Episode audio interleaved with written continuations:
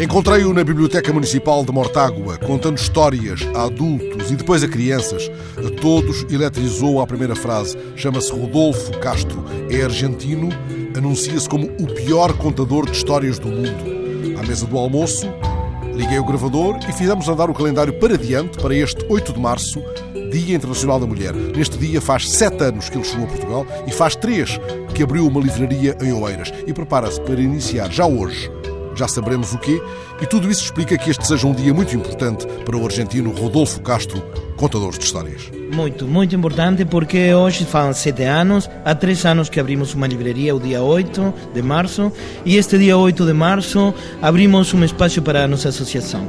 Qual é o objetivo da tua associação? A associação é a divulgação, a promoção, o estímulo da literatura, dos contos, das artes este, performativas e trabalhar com os livros. Isto em Oeiras? Em Oeiras, mas vamos para toda parte. De facto, agora estou aqui. Na verdade, estamos a conversar em Mortágua há uns dias atrás. Sim, sim, sim. Muito bonito aqui. E tu contaste em Mortágua, tu que te afirmas como o pior contador de histórias do mundo, uma história com mulheres. Sim, uma história de uma menina que era uma menina bem comportada. Uma menina boa, muito boa. E muito obediente, que tinha ganho três medalhas por ser tão obediente. A medalha da bondade, a medalha das boas costumes e a medalha da obediência. E pendurava as três medalhas ao pescoço e ia para a escola. Assim foi que o rei descobriu que essa era a menina melhor comportada e convidou-a para ir a passear aos jardins do palácio.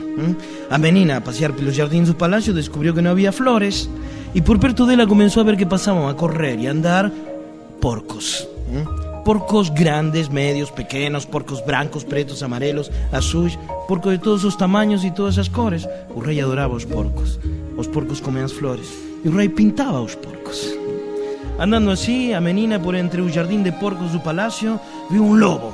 Um lobo que entrou ao jardim à procura de um porco, mas o lobo reparou nas medalhas da menina que brilhavam com o sol e então virou-se para ela e começou a persegui-la. Ela, de um salto, escondeu-se detrás de um arbusto e ficou ali, a tremer.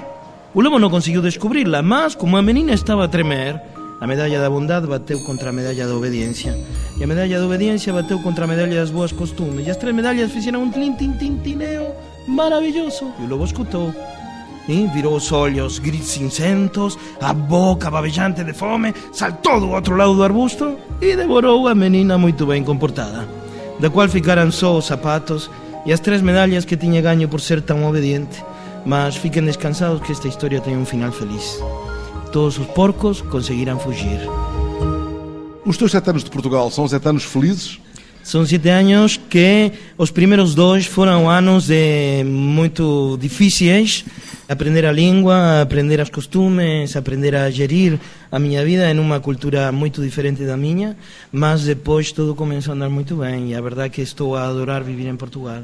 Estamos a conversar em Mortágua, falando de Oeiras, onde estás neste 8 de março, Dia da Mulher, a que remete a nossa conversa. Encontraste com um outro argentino do teatro? Ah, pois, Claudio Rochman, sim, que está a encenar aqui umas peças de teatro com uns colegas que participaram de uma sessão hoje de manhã este, e foi muito bom. Diz tchau àquela menina. Tchau, tchau. Obrigado. Tchau, Adeus. Tchau. Fica bem.